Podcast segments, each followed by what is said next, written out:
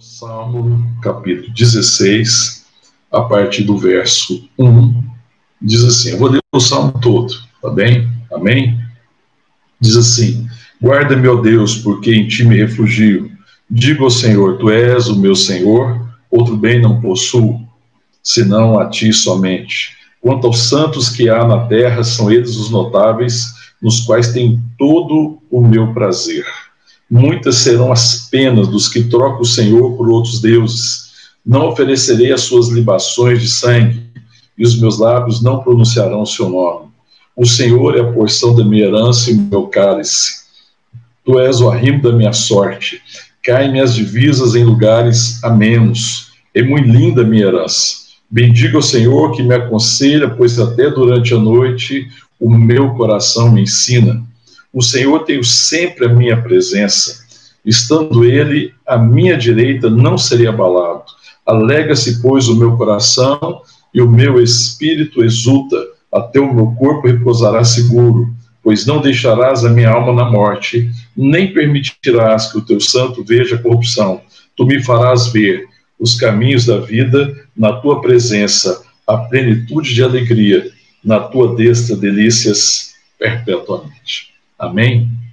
Vamos orar? Nós estamos meditando no Salmo 16, para quem entrou agora, e nós vamos estar orando. Amém? Pai, obrigado por esse tempo, mais uma vez te agradecemos ó Deus, pela vida, pelo dom da vida, pela dádiva de sermos igreja, de sermos o teu povo, de sermos rebanho do teu pastoreio, ó Deus, de sermos ovelha das tuas mãos. Te agradecemos por todo o cuidado, Pai, por tudo que o Senhor tem feito, que o Senhor tem realizado, por toda a graça recebida, particularmente, ó Deus, pela paz da salvação, por estarmos reconciliados com o Senhor em Cristo Jesus. Nós te louvamos, Pai, porque existe paz no nosso coração apesar dos tempos difíceis que vivemos. Te agradecemos, ó Deus, e pedimos que nesse tempo o Senhor ministre agora a tua palavra, que a tua palavra venha ao nosso coração, que o Senhor mesmo venha ministrar a cada coração pelo poder do Santo Espírito que habita em nós. Em nome de Jesus, Pai, fala conosco, nos edifica e nos fortaleça, Pai, para que as nossas vidas de fato manifeste a realidade que nós somos os teus filhos, teus filhos que nós somos o teu corpo, que nós somos a igreja, o corpo de Cristo, em nome de Jesus. Amém.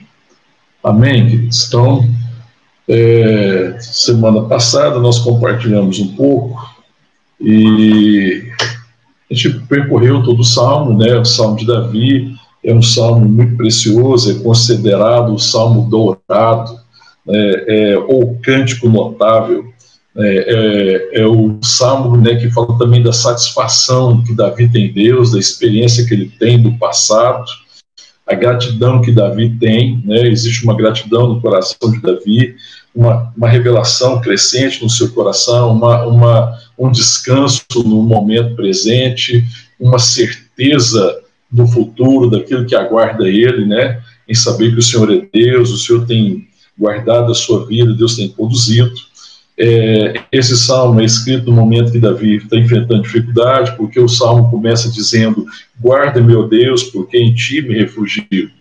É, ele se refugia em Deus, Deus é a confiança, né? ele, ele é objeto da sua confiança, ele é o único objeto da sua esperança. Davi espera profundamente Deus, e diante das dificuldades que nós estamos sujeitos a ter, é, problemas, tempestade, quando nós somos atingidos né, por coisas e situações difíceis, Davi se refugia em Deus, porque ele descansa no seu amor, ele descansa no seu cuidado, ele tem certeza que mesmo assim Deus o apacentará, Deus o conduzirá. Então ele se refugia. E depois que de, depois de orar ao Senhor, de falar desse refúgio, que ele se refugia nele, né, que é uma oração de fé do Senhor, porque ele fala assim: guarda, meu Deus, porque em ti me refugio, tu és o meu refugio, que ele está confessando a fé que ele tem no Senhor, a esperança que ele tem nele. É, ele vai fazer também, ele vai continuar falando da fé dele, né? Ele é uma oração de fé, guarda, meu Deus, porque em ti me refugio, depois é uma confissão, que ele vai falando aqui no verso 2 até o verso 5, basicamente vai afirmar a sua fé. Né? Eu quero compartilhar principalmente hoje, aqui até o verso 4. Talvez a gente consiga entrar no verso 5, gostaria de aprofundar um pouco, daquilo que nós falamos. Mas, para continuar aqui, para falar do geral recapitular do texto que nós lemos semana passada, é, ele também vai falar do seu contentamento. Então, no primeiro aqui, 2, 3 e 4, e até o 5, ele está fazendo a confissão da sua fé. Né? Ele fala: olha, eu não tenho outro bem, o Senhor é o único bem que eu tenho, e, nada tem sentido, faz sentido sem o Senhor. Ele fala do prazer que ele tem nos santos que há na terra, dos notáveis que há na terra. Não vou, não vou entrar muito em detalhe, que a gente vai discorrer sobre isso hoje, que é o prazer que ele tem. Ele faz a comparação entre aqueles que esperam no Senhor, que está no verso 3, contra aqueles que não esperam no Senhor e que têm buscado outros deuses, falsos deuses. Ele fala: olha, muitos serão as penas, ou seja, as dores daqueles que trocaram o Senhor por outros deuses. Ele fala: Eu não vou oferecer os seus sacrifícios, porque são deuses estranhos, são falsos deuses, deuses comprados, deuses falsos. Né? Ele fala assim: Eu não vou oferecer o seu sacrifício, eu não vou sacrificar minha vida em favor desses falsos deuses e etc. E depois ele vai falar lá no verso 5: O Senhor é a porção da minha herança e meu cálice. Tu és o arrimo da minha sorte, que nós compartilhamos é, e ele fala que também no verso 6, caem minhas divisas em lugares amenos, é muito linda minha herança. Ele está fazendo uma comparação aqui de forma poética com a tribo de Levi, porque a herança da tribo, da tribo de Levi é o Senhor. O Senhor era a porção da tribo de Levi. As outras tribos receberam herança de terras, mas a tribo de Levi, que era a tribo sacerdotal, é, a herança era o Senhor. E isso apontava né, também para a realidade da igreja, que o Senhor é a nossa porção. Né? Nós somos dele, ele é nosso, ele é a nossa porção, ele é a nossa satisfação, ele é o nosso descanso, ele é o nosso tesouro, ele é a nossa redenção, ele é a nossa sabedoria, né? Então existe também esse, esse descanso disso em saber que ele é Deus e que ele fala a minha porção é o Senhor, ele é o meu cálice, ele é a minha alegria, ele é o fundamento, ele é o arrimo da minha sorte, ou seja, é, ele é a satisfação do, do, meu coração, é ele que sustenta a minha herança, é ele que garante o meu futuro, o meu futuro está no Senhor, ele é a minha porção, então eu estou tranquilo, porque a minha provisão é ele mesmo, eu descanso nele, é, e a minha herança é muito linda. Ele fala, eu recebi a melhor herança. Né? A gente fala um pouco, quando você compara com alguém recebe às vezes uma herança de terras, e por mais que se divida tentando fazer uma coisa de forma a ficar bem parecida a cada quião, cada divisão, cada parte daquela terra que é dividida, é, alguém sempre vai acabar recebendo uma terra é, privilegiada e fala: Eu sou o privilegiado. A, minha herança é a mais linda de todos. A herança de, não, não, pode ser comparada, porque a minha herança é o Senhor, é, Ele é o meu descanso, é Ele que garante o meu futuro. E ele vai continuar falando verso 7 também né, desse, desse, desse prazer que ele tem no Senhor, né, confessando a fé no Senhor, porque ele também diz: Bendigo o Senhor que me aconselha, pois até durante a noite o meu coração me ensina.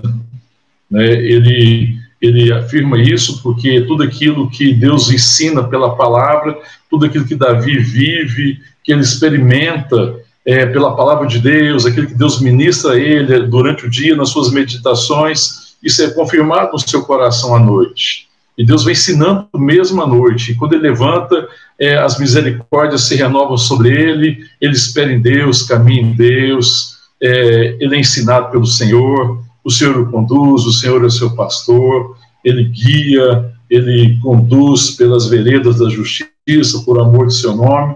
Então, existe é, essa confissão aqui, dessa profunda confiança no ensino, na direção, o, o bendito conselho do Senhor, é, o ensino do Senhor, mesmo que o ensino envolva disciplina, mesmo que o ensino envolva correção, ele vê isso como precioso, como, como algo é, precioso, ele é grato a Deus por isso, então existe esse contentamento. E ele também fala da, da fé que ele tem no futuro. Né, ele fala assim, então a partir do verso 8 ele vai falar da confiança que ele tem no futuro, então ele fala que ele tem confiança plena porque ele tem certeza do futuro dele, quando ele diz no verso 8, o Senhor tem sempre a minha presença diante de mim, está sempre diante de mim, eu tenho contemplado o Senhor, né, e na perspectiva de que ele está diante como aquele que, que luta suas batalhas, que ele está diante como aquele que o lidera, que o conduz, que ele está diante porque ele também contempla a sua santidade, porque ele tem conhecido e nós somos transformados à imagem à semelhança do Senhor ao contemplar o Senhor, ao contemplar a beleza da sua santidade, né, pela revelação dele, pela palavra, pela oração. Então, ele fala: O Senhor tem sempre a minha presença, ele habita comigo. Né? Então, ele fala assim: estando ele à minha direita, não seria abalado. Ele está falando de coisas futuras. Então, como o Senhor está presente, o meu futuro está garantido, porque existe uma bendita presença. Eu estou sempre na presença dele, e isso me faz ficar tranquilo por difícil que eu possa viver situações futuras, por mais incerto que seja o futuro, por mais que eu não consiga dimensionar o futuro, eu não seria abalado, porque Ele está comigo. Ele está comigo. Eu desfruto dessa presença bendita do Senhor. Nós vivemos esse tempo, né, que a gente não consegue saber o futuro.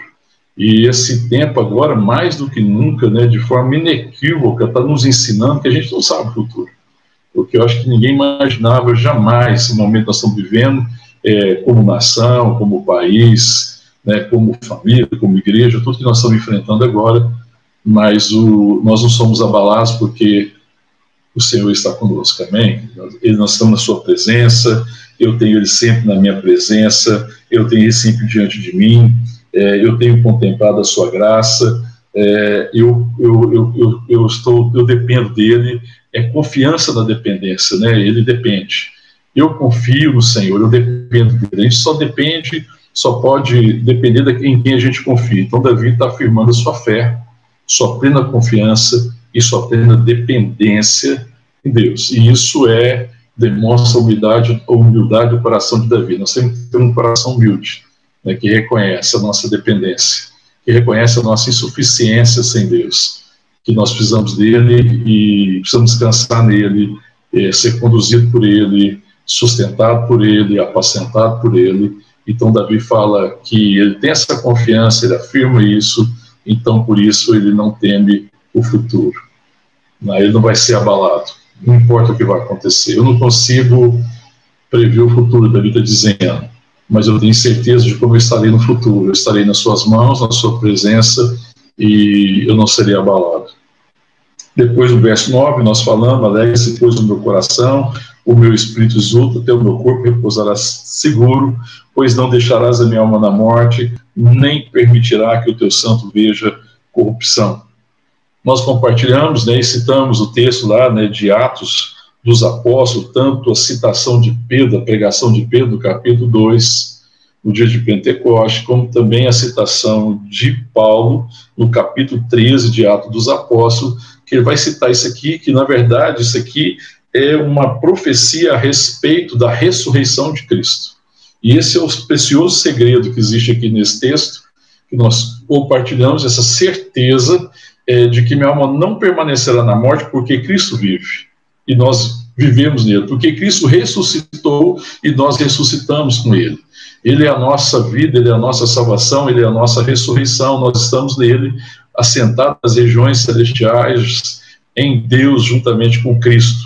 Nós estamos unidos a Ele, nós estamos unidos a Cristo, né? É, nós fomos unidos a Ele na Sua morte, né? Mas também, se nós somos unidos na Sua morte, nós também fomos unidos na Sua ressurreição.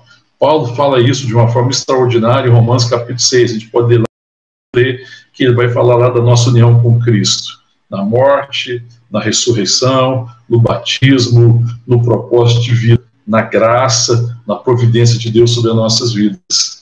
Então existe esse descanso, e aí é claro que isso aqui também diz respeito a ele, que ele sabe que ele não vai permanecer. Porque o que, que Davi está dizendo? Davi está dizendo: meu destino é a morte. Eu não fui destinado à morte. A morte foi o resultado do pecado do mundo. Mas pela graça de Deus, o meu destino é Deus, o meu destino é a vida, e eu não permanecerei na morte.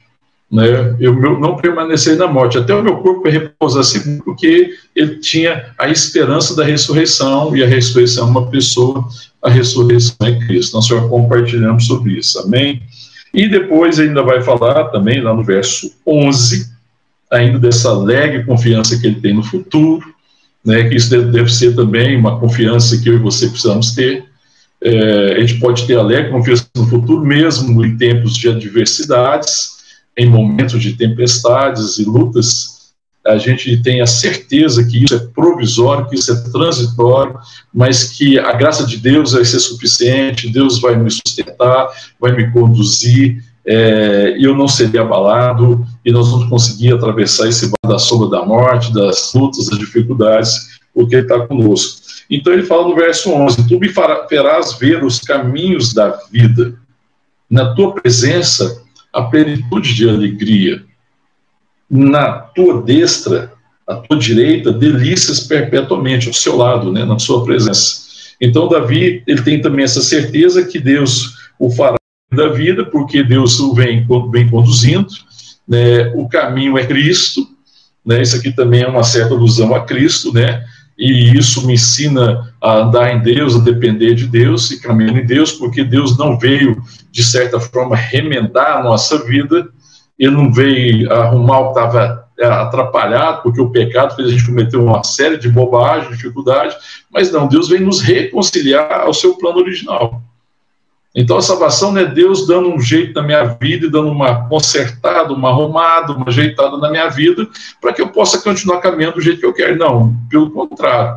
A salvação é Deus me reconciliando a Ele e sendo reconciliado a Ele, sendo reconciliado ao seu plano original né, o plano original que ele tinha para a minha vida, que ele tem, né, ele é de me conduzir por sua graça, pela obra do Espírito Santo, pelo seu, pela sua palavra, né, pelo seu apacentar, pela sua condução, por esse caminho de vida. Então, tu me farás ver o caminho da tua da vida, na tua presença, a, pre, a plenitude de alegria. Então, ele fala, afirma mais uma vez que a alegria ela não está ligada a nada exterior, mas ela está ligada, ligada à certeza da presença de Deus, e essa é uma alegria do Espírito, amém, irmão? Porque é fruto do Espírito a alegria. É, é de, dessa certeza do amor de Deus, dessa certeza que Ele habita conosco, dessa certeza que nós estamos reconciliados, dessa certeza do que me espera, da certeza da eternidade, da certeza que eu tenho uma família na terra, uma família abençoada que é a igreja, que é o corpo de Cristo. Então ele falou: na tua presença a plenitude de alegria a gente perde a alegria quando a gente é, perde essa percepção e a revelação da presença de Deus. É, e a gente às vezes fica muito ligado a situações, momentos, sentimentos, pensamentos, coisas deste século, e às vezes perde a alegria. Mas ele fala na tua presença a plenitude de alegria. Você vê que a, a alegria não tem nada a ver com questões circunstanciais mas a alegria tem a ver com a presença de Deus. Então, essa é a alegria de Davi, e essa deve ser a nossa alegria.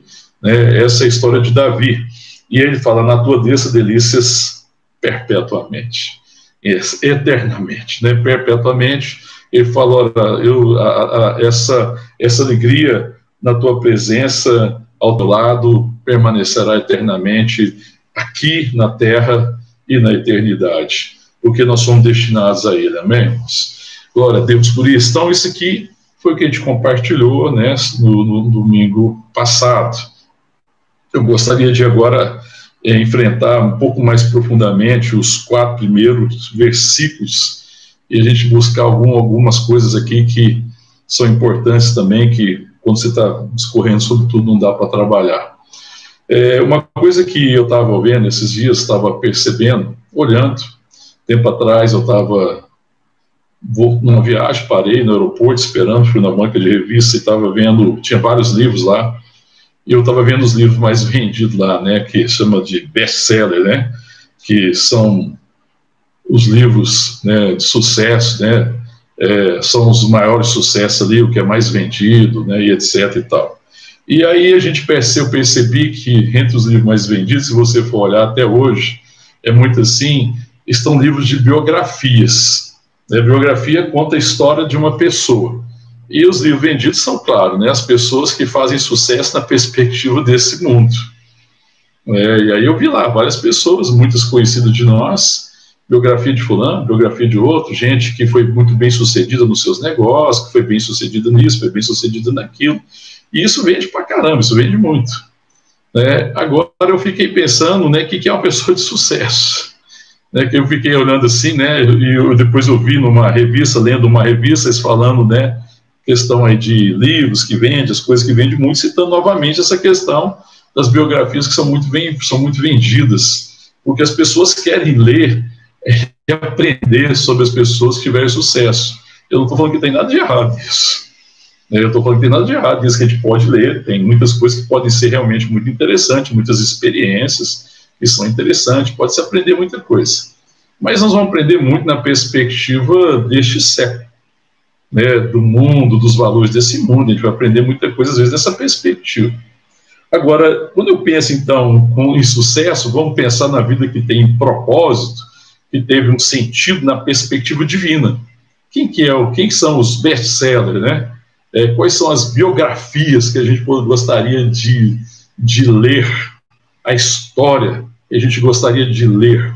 E eu fico pensando aqui que Davi é essa história, né? Talvez na Bíblia vários personagens são dignos de serem estudados, né? Porque eles têm uma história mais marcante ali na Bíblia, né? Existe mais citações. Davi é um desses homens, né? Que tem uma história assim que é muito marcante, porque quando você vê lá em Salmos, perdão, em Atos Apóstolos, a gente vai olhar lá, se você for ver lá no capítulo 13, que nós tínhamos lido semana passada, quando fala a citação de que Jesus é, é, é Deus não deixou a sua alma na morte, que ele ressuscitou, então a gente estava mostrando que aquela citação ali de, de Salmo 16, o, o capítulo é, no, verso 9 o verso 10 fala principalmente de Cristo e de nós unidos a Cristo, é, fala que Davi, ele, ele tendo cumprido o desígnio de Deus para sua geração, ele adormeceu porque estão falando, ó, Davi morreu, então isso aqui fala mais do que Davi, isso aqui está à frente de Davi. Mas ele fala uma coisa muito interessante: Davi cumpriu o desígnio da parte de Deus, ele cumpriu a sua vocação, ele cumpriu o seu chamado.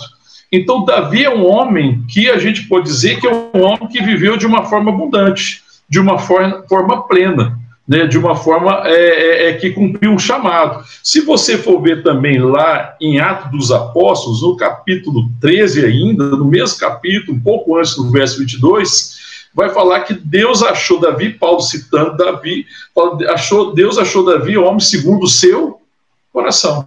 Davi é homem segundo o coração de Deus. Né? É Deus que disse isso.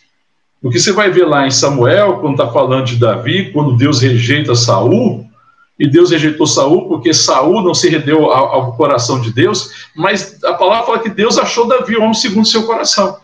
E ele foi ungido rei por causa disso, né? Porque ele é homem segundo o seu coração.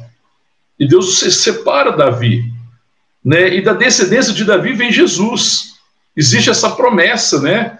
que Davi profetiza aqui, né? Ele está profetizando, sendo profeta, Paulo Pedro está falando isso lá no seu discurso, quando ele está falando é, no dia de Pentecoste, que ele, pela inspiração divina, profetizou a respeito do acontecimento futuro, que era a ressurreição de Cristo. Né, que Davi profetiza a esse respeito. Então, Davi é um homem segundo o coração de Deus. Davi é um homem que cumpre um chamado. Davi não é um homem perfeito na perspectiva de que não errou né, porque a perfeição que Deus está nos chamando não é essa, porque é impossível ser perfeito, ainda habitando, né, é, é, estando né, em carne aqui. Nós vamos receber um corpo glorificado né, na, na, na, na, vida de Cristo, é, e nós seremos como Ele é, e nós seremos aperfeiçoados. Mas aqui a perfeição que Ele fala é você cumprir um chamado. Né, e Deus é tão extraordinário que na nossa imperfeição a graça dele é tão suficiente que a gente cumpre o chamado, é incrível. Quando eu olho a história de Davi, eu vejo um homem que cometeu erros, como eu cometo erros, como você comete erros, como nós cometemos erros. Mas um homem que tinha um coração ensinável, um homem que tinha um coração segundo o coração de Deus. Um homem que, apesar das suas imperfeições, da sua humanidade, foi um instrumento da graça, que ele cumpre um desígnio. É extraordinário, irmãos é você falar de alguém que cumpriu o desígnio. Então, se eu pensar num best-seller, numa pessoa de sucesso, se eu pensar na perspectiva de pessoa, e se eu pensar na perspectiva da vontade de Deus, Davi é um desses homens. Que a gente deve se espelhar nele. E que a gente deve buscar, conhecer. E está citado na palavra, e está escrito aqui para nossa, é, nossa instrução, para o nosso ensino, para o nosso bem. Eu tenho muito para aprender com Davi. Davi me inspira, Davi é uma inspiração, e é uma inspiração há muito tempo, por causa da ação de Deus. Ele não me inspira como um homem que eu busco nele a perfeição, mas ele me inspira como um homem que tem um coração rendido, como um homem que reconhece os seus erros, como um homem que admite os seus pecados quando advertido por Deus, um homem que aceita o ensino, um homem que aceita a repreensão, um homem que aceita a disciplina, mas um homem que tem uma profunda alegria em Deus, que se alegrou em Deus. Eu poderia citar vários outros, nós podemos citar vários outros, mas como nós estamos falando de Saulo Davi, eu vou me ater mais a ele. Né? Então, eu não sei se você tem lido aí biografias, mas nem a biografia de Davi está aqui na Bíblia. Aliás, a Bíblia é o grande best-seller, é o grande livro. E a gente lê muita coisa, mas a gente não gasta tempo lendo aquilo que nos ensina a viver uma vida significativa, uma vida plena, uma vida abundante. Está escrito aqui na palavra. Davi tem essa vida. Aí você fala, puxa, então é possível que eu caminhe nessa vida, porque Davi não é um homem perfeito. Davi cometeu erros, viveu dilemas em várias perspectivas, na perspectiva política, como rei, cometeu erros como pai, cometeu erro com amigos, ele cometeu erros. Mas a graça sempre foi maior que o erro de Davi. A graça superabundou em Davi.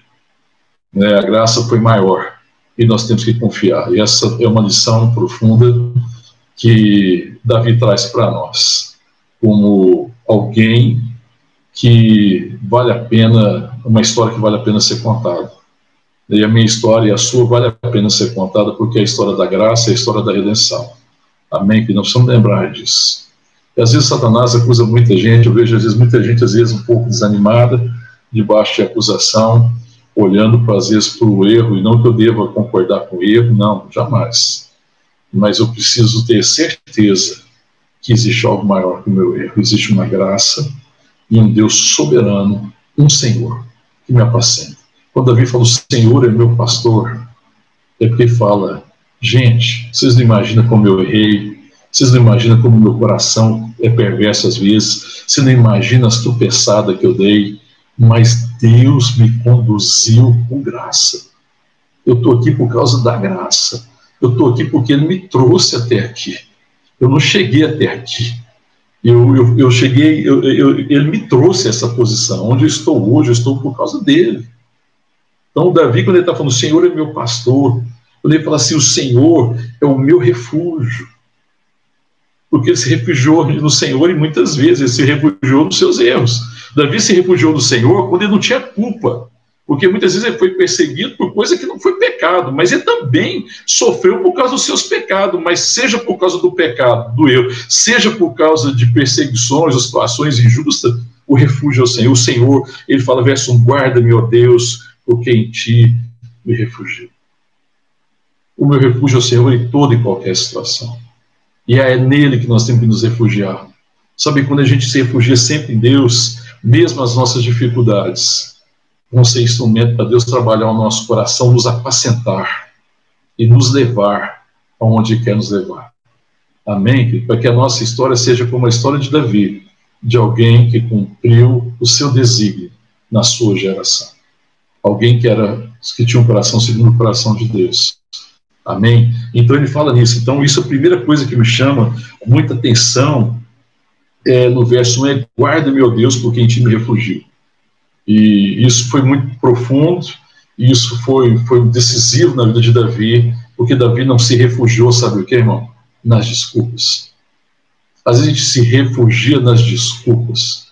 A gente, a gente se refugia na justificação, querendo se justificar. A gente quer se justificar.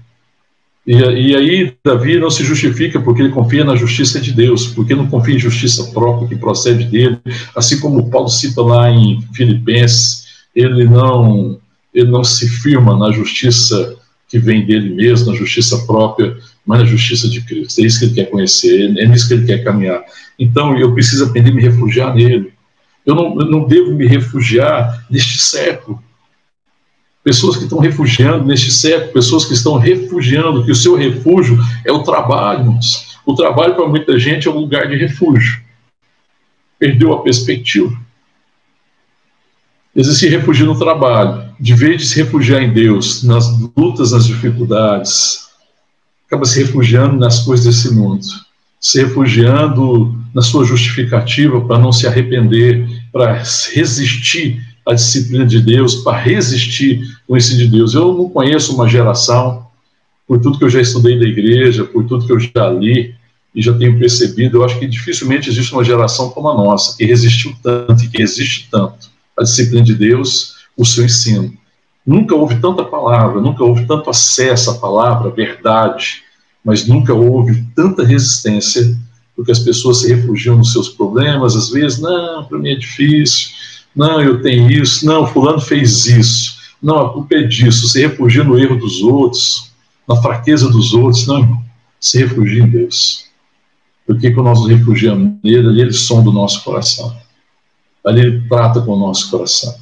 Ali ele livra dos medos, dos temores, das dúvidas, dos erros, das fraquezas. Eu preciso me refugiar nele. Davi se refugiou no Senhor e por isso Deus foi trabalhando no seu coração. Por isso depois também, também por causa disso, ele é conhecido como homem segundo o coração de Deus. Amém? Quem é o seu refúgio? Em quem você tem se refugiado? Não se refugie em outras coisas. Não refugie em outras pessoas. Refugie-se no Senhor. Ele é o nosso Senhor. Ele é aquele lugar que eu posso me refugiar. Ele é o meu abrigo. Ele é o lugar que eu posso me esconder, mas que é onde eu não me escondo das minhas fraquezas, eu me escondo no seu amor, protegido pela sua misericórdia e compaixão. Todavia, ele vai lidar com o meu coração. Porque Deus quer me livrar dos meus pecados, Deus quer me livrar das minhas fraquezas, Deus quer me livrar dos, dos erros de pensamento, dos falsos conceitos, porque Ele quer que eu ande em caminhos de vida. Amém? Segunda coisa que eu gostaria de compartilhar, verso 2: Digo, Senhor, Tu és o meu Senhor, outro bem não possuo senão a Ti somente. É interessante porque nesse texto existe um jogo aqui, porque fala Senhor duas vezes. Quando fala digo ao Senhor, Senhor em letra maiúscula é Yahvé é o Senhor Todo-Poderoso. É uma referência ao Senhor Todo-Poderoso, o Deus Todo-Poderoso, o Deus Criador de todas as coisas. Mas o Senhor aqui letra minúscula normalmente é a tradução de Adonai, de Senhor. Então ele fala assim: Digo ao Deus Todo-Poderoso, Tu és o meu Senhor. Outro bem não possuo, senão a ti somente. Interessante porque ele se coloca na, na condição de ser sujeito a uma autoridade de Deus ele reconhece que Deus é o Deus Todo-Poderoso, Criador de todas as coisas, que pode todas as coisas. Mas ele está se refugiando também, dizendo, é, ele está tá afirmando também: Tu és o meu Senhor. Ele não está dizendo só o Deus Todo-Poderoso, ele está dizendo: Tu és o meu Senhor. Assim como Davi também está falando lá, né? Que quando ele fala, se você for pegar lá em São 23, quando ele começa citando, ele também começa dizendo: O Senhor é o meu pastor. E o Senhor aqui é Yahvé. Mas Yahvé é o pastor dele. Então, Deus Todo-Poderoso é o meu pastor. É ele que me conduz. Aqui aparece Senhor duas vezes. Então, eu digo ao Deus Todo-Poderoso, Yahvé, tu és o meu Adonai, tu és o meu Senhor, tu és aquele que me, me conduz. E eu não possuo outro bem, senão a ti somente.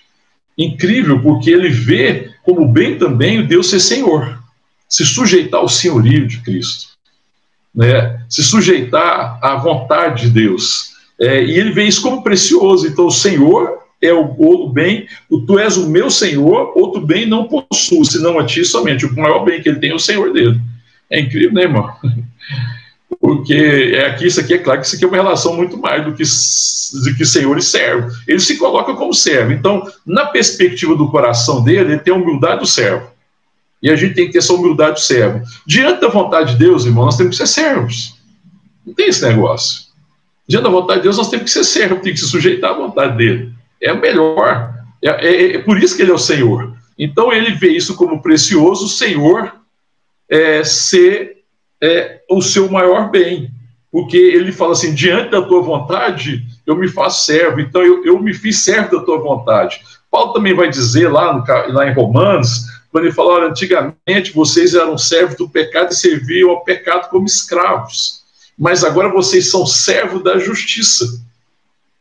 Né? Então você fala assim, não, mas a relação minha com Deus é de servo e de, de, de senhor? Não, é muito mais. É relação de pai e filho. Mas na perspectiva da vontade de Deus, eu sou servo. Porque a vontade dele é melhor. É ele que sabe o que é vontade para mim. E essa é a perspectiva de ser servo. Então ele é o Senhor, então ele está falando isso, Senhor, tu és o meu Senhor, outro bem não possuo. Ele fala assim: nada faz sentido para mim, seu Senhor, sem ti.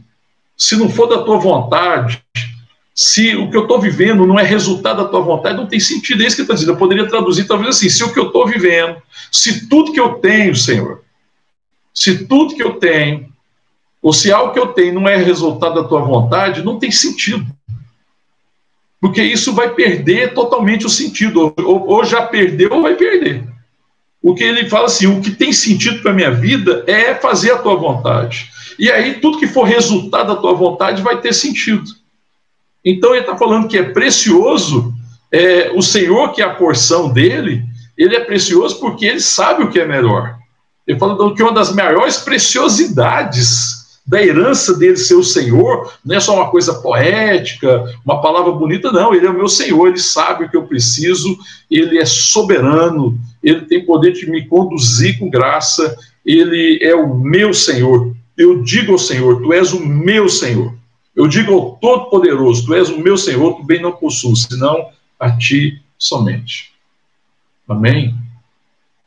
Esse é um bem extraordinário, amém, irmão? Nós, filhos de Deus, temos essa, essa, essa bendita é, porção de ter o Senhor como nosso bem. O Senhor é a nossa porção. E a sua vontade é algo extraordinário. Amém, queridos? A gente não vê isso como extraordinário. A gente fica resistindo à vontade de Deus. É tolice da nossa parte. Coisa mais tola do que a gente pode fazer é resistir à vontade de Deus. Davi não. Ele reconhecia isso, ele se rende a isso, e é por isso que ele afirma. Eu acho extraordinário dizer: Eu digo ao Deus Todo-Poderoso, Tu és o meu Senhor outro bem não possui. Podia dizer assim: diga ao Senhor, é, outro bem não possui, senão te somente. Ele fala: Tu és o meu Senhor. Tu és o meu Senhor. O Senhor. Tu és o Senhor da vida, Tu és o Senhor do meu presente, Tu és o Senhor do meu futuro, Tu és o Senhor que me apacentou no passado, Tu és o Senhor que me conduziu, Tu és o Senhor que tratou com o meu coração, Tu és o Senhor que está me ensinando ainda hoje, Tu é o Senhor que há de me continuar me conduzindo. Esse é um bem preciosíssimo.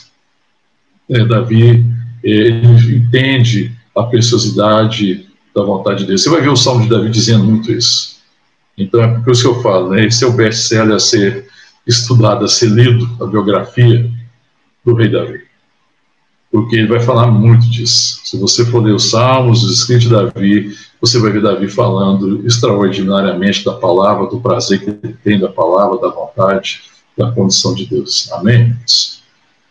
Terceiro, terceiro verso. Ele fala assim: quanto aos santos que há na terra, são eles os notáveis, nos quais tenho todo o meu prazer.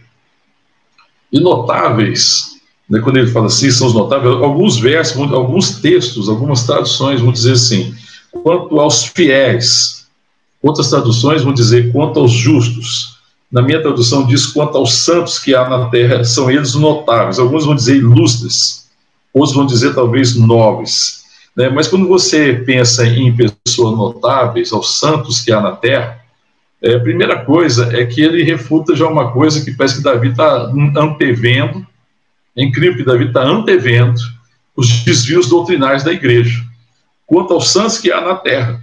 Porque tem, tem crença religiosa hoje que, que, que tá encher o céu de santo, tem santo só lá no céu, santo isso, santo aquilo.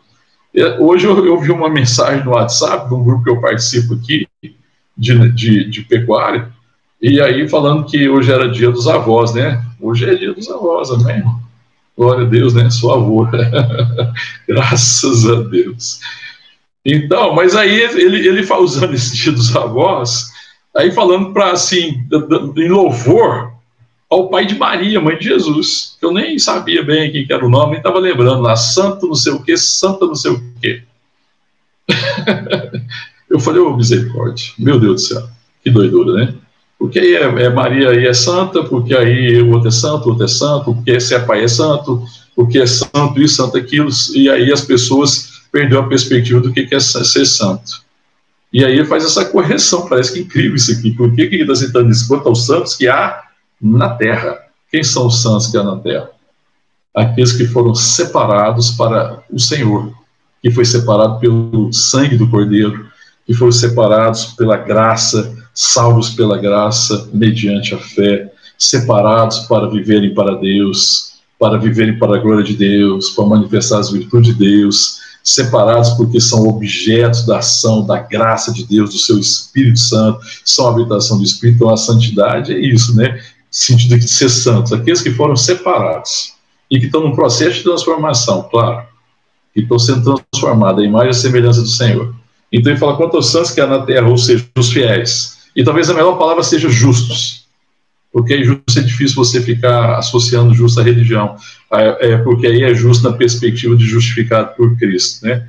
Porque ninguém se firma na justiça própria, ninguém em sã consciência vai se firmar na sua própria justiça. Antes a gente se firma e se gloria na justiça de Deus, que é Cristo. Então ele fala assim: quanto aos santos que há na terra, são eles os notáveis os ilustres. Os notáveis significa que são dignos de nota, são dignos de atenção. É, é isso, significa que é digno de atenção, é, que deve ser percebido, também significa que deve ser apreciado. Então você deve dar atenção. Então ele falou: quanto aos santos que há na terra, são eles os notáveis, os ilustres, os quais tenho todo o meu prazer. É, quanto aos santos que há na terra, ele está dizendo, né?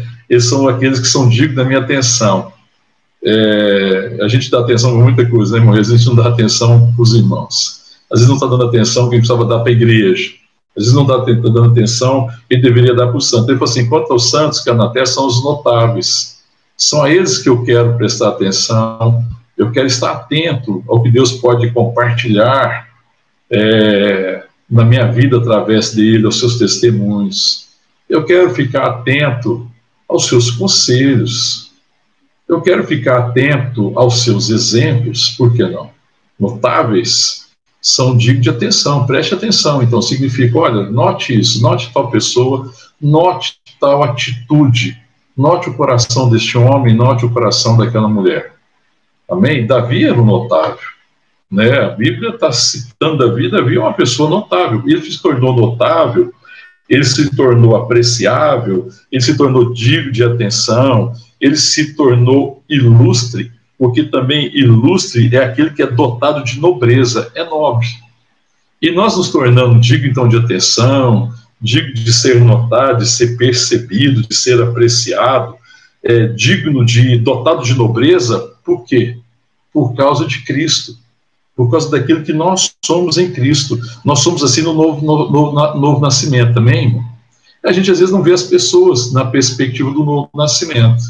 E a gente às vezes não percebe os notáveis que estão à nossa volta. É incrível que Davi está falando isso aqui. Quanto aos santos que há na terra são os notáveis, os ilustres, as pessoas dignas de atenção, as pessoas que devem ser apreciadas, os nobres.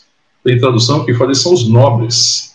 Eles são os notáveis, são os nobres e nobre na perspectiva de que nós recebemos vestes de salvação, amém? Quando a gente lembra lá de Lucas capítulo 15, que falta da volta do filho pródigo, e que ele volta dizendo que já não é digno de ser tratado como filho, ele fala, pai, pequei, né, não sou mais digno de ser tratado como teu filho, me trata como teus trabalhadores, o pai trata ele de que forma? O pai dá ele novas vestes, coloca sandália nos pés, coloca o anel no dedo, e ele reveste ele de honra. É isso, honra, isso fala de honra. Coisa que está se perdendo nessa geração. Que às vezes a gente não tem dado honra, né? Honra quem honra. E não tem honrado, às vezes, as pessoas não pelo mérito delas, mas pelo mérito de Cristo. Eu devo olhar para as pessoas na perspectiva do que Cristo fez em favor delas, naquilo que elas significam em Cristo Jesus, o que, que meu irmão significa, eu devo notar o meu irmão na perspectiva que ele é nova criação. Eu devo enxergar além né, da, da, da, da, pessoa que ainda talvez não tenha sido transformada, que ainda tem dificuldade, como igual a gente olha para Davi. E a gente consegue ver o Davi que errou, o Davi na sua humanidade, nas suas imperfeições, mas nós vemos o Davi notável, o Davi que é nobre, que tem a nobreza de Deus, que tem o coração de Deus, que tem a vida de Deus que é nova criação em Deus, que é que é conduzido pelo Espírito de Deus, que é ilustre, que deve ser percebido, que deve ser apreciado dessa forma, notável. digo de atenção, digo de nota. E a gente deve tomar muito cuidado com isso, porque eu acho que isso aqui nos ensina profundamente. Né? Davi fala isso, olha, eu tenho prazer na igreja. Eu tenho prazer nos irmãos.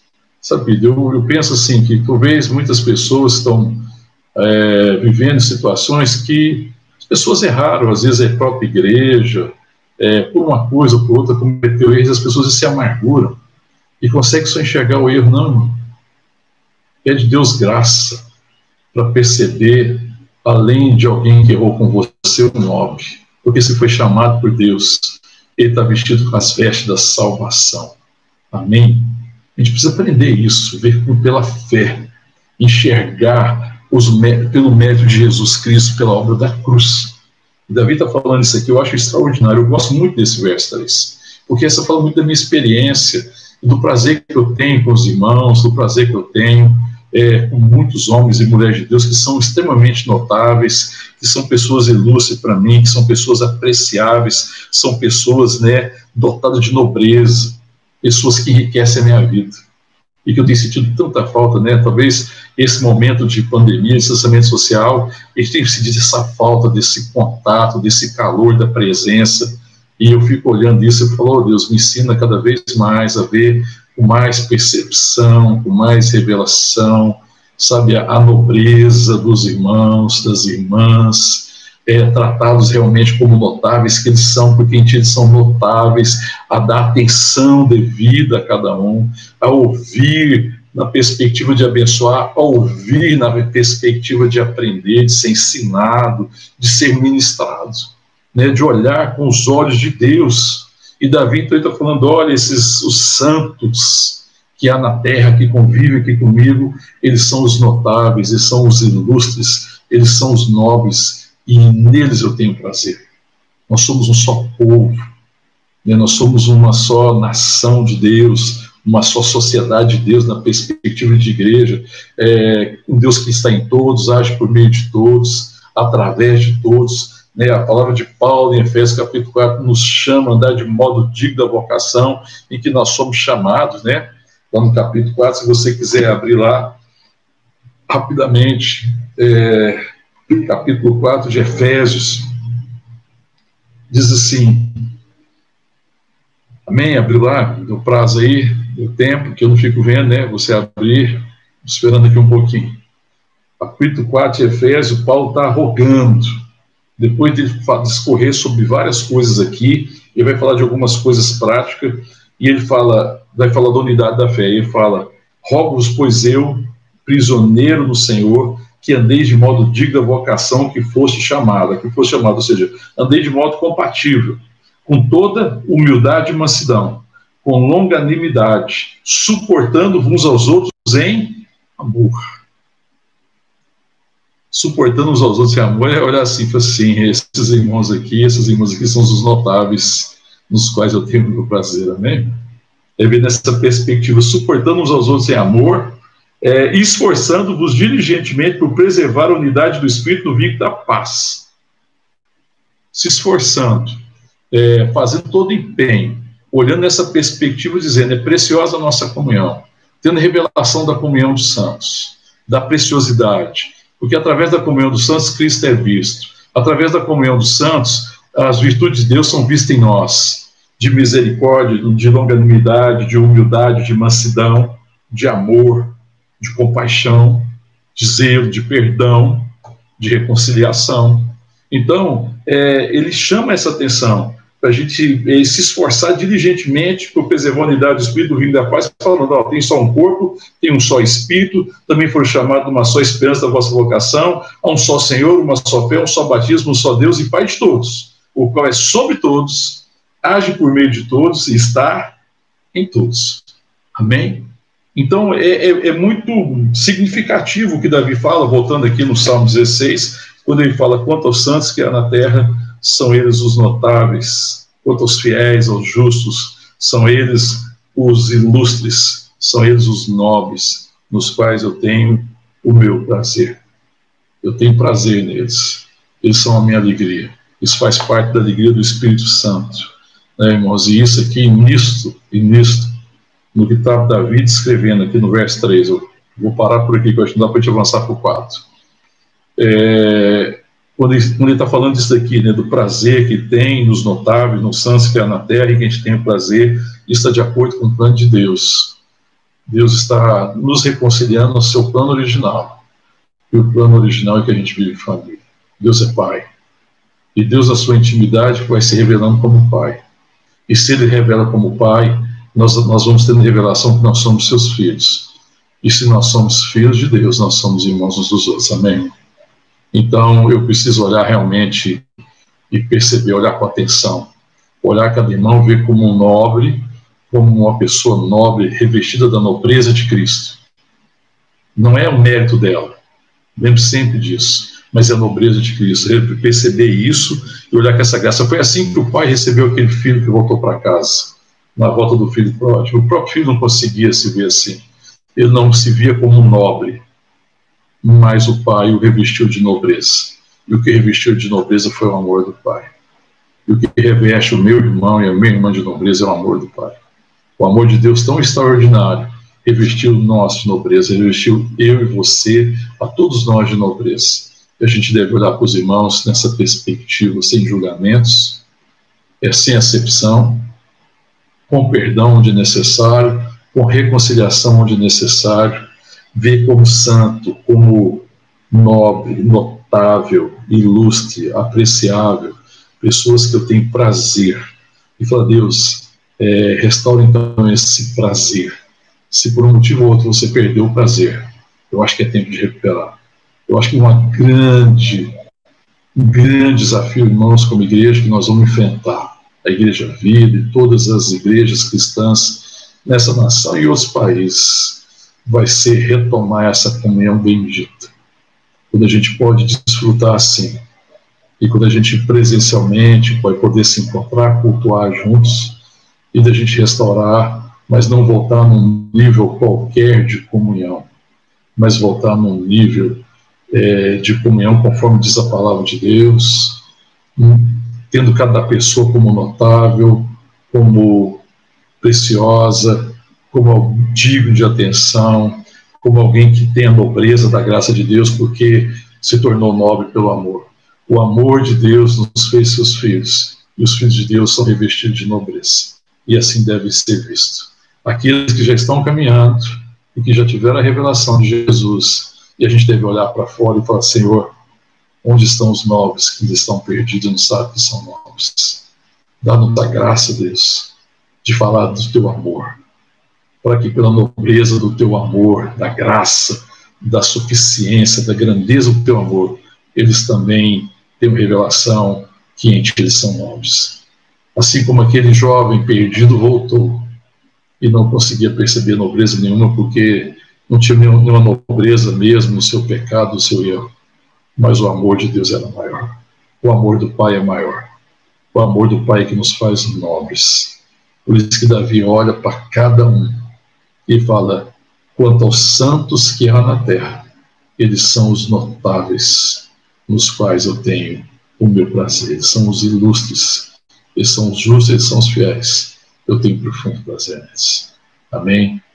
É, que a gente possa falar e que a gente possa aprender com Davi.